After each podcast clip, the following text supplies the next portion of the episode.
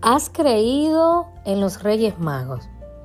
Sí, los tres hombres que entran por debajo de la puerta y que, y que dejan juguetes.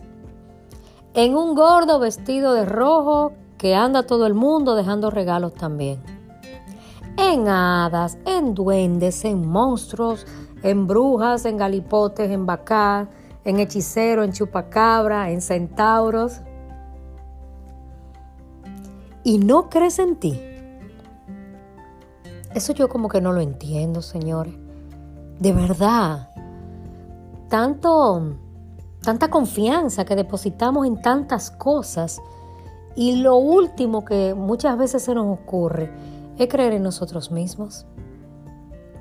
Creer en ti es otra manera de decir que tú tienes confianza. Bueno, pero ¿y qué es lo que la confianza? La confianza es tener seguridad de algo y se relaciona a menudo con el autoestima. Es estar seguro de uno mismo. Eso es la confianza.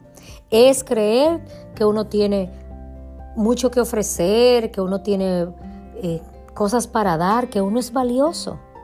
Gran parte de esto se gana a través de los logros y los éxitos que vamos consiguiendo. Algunas personas lo obtienen a través de las opiniones de los demás. Y ahí está el detalle, amada, amado. Usted no puede validarse por lo que el otro piense. Porque siempre su autoestima, su confianza, su, creencia en, en usted va a depender de lo que el otro piense.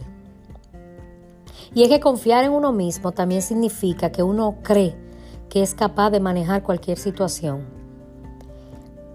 Y para conseguirlo uno debe prepararse, adquirir conocimiento, y estar dispuesto a vivir experiencias. Muchas veces, muchísimas, no luchamos por lo que queremos, ya sea porque no creemos que somos capaces o porque carecemos de motivación o porque no sabemos cómo eso va a caer en los otros. Si el otro va a pensar mal de ti, si no le va a gustar si no te va a aprobar? Bueno, yo quiero darte algunos tips que podrían servirte para tú generar confianza en ti mismo, para tú aprender a creer en ti. Sí, vamos. La número uno, si tú quieres creer en ti, oye qué loco esto, tú debes vivir de manera bondadosa. ¿Y esto qué significa?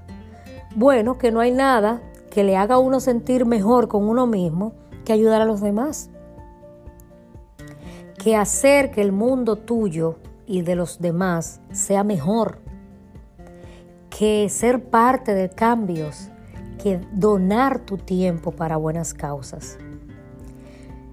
Yo te puedo decir por experiencia propia que cuando le he regalado una palabra de aliento o he escuchado a alguien o, he leído algo y no necesariamente de clientes, sino de personas que necesitan ayuda. Al final, yo siento que la que, la que recibió fui yo. Y eso eleva mi confianza y mi autoestima. Si tú quieres generar más confianza en ti, ¿por qué tú no redactas una lista? Una lista con todas las cosas que tú has superado, todas las situaciones, todo lo que tú has logrado en la vida. Eso me sirvió muchísimo cuando tuve una crisis de confianza hace como tres años. Eh, yo pienso que abrirse paso en un nuevo país y tratar de, alcanzar cosas que ya alcanzaste en el pasado eh, genera cierta presión y yo creo que yo estaba viviendo desde ahí. Claro, después yo solté eso y, aprendí que este viaje no debe parecerse a ningún otro y que los logros de ahora son de ahora y que el pasado, bueno, ya, el pasado quedó. Pero redactar una lista me puso como en contacto con todas las, las buenas cosas que tengo, con todo lo que yo puedo dar, con todo lo que di y de todo lo que yo soy capaz que muchas veces se me olvida y, a ti también. Quizás se te ha olvidado en alguna ocasión quién eres, lo que has logrado, lo que has superado. Y es importante recordarlo. Para tú tener más confianza en ti y creer en ti mismo, lo mejor es rodearte de personas que te apoyen. Aun cuando, aun cuando, yo te insisto, no debes depender de la opinión de los demás. Tienes que saber que tu propia opinión de ti mismo, de ti misma, es más valiosa que lo que, lo que esté en la mente de los demás o, lo que los otros estén diciendo. El argumento de los otros eh, no puede ser eh, el validador principal de ti. Tienes que aprender a tomar con pinzas lo que el otro dice. Pero sí, es bueno rodearse de, un buen círculo de apoyo. Siempre eso eh, eh, suma más que restar. Yo recuerdo ahora que decía Arnold Glaslow, decía, un verdadero amigo no se interpone en tu camino a menos que estés hundiéndote. Y eso es lo que yo pienso de ese círculo que, que tú debes generarte. Que, que sea de contribución a tu vida, más que nada, y que tú seas contribución a la suya también.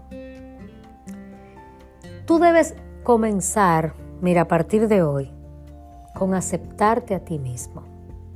Para tú poder creer en ti mismo, debes primero aceptarte como la persona que eres, con todo, defectos, logros, con áreas de mejora, con todo.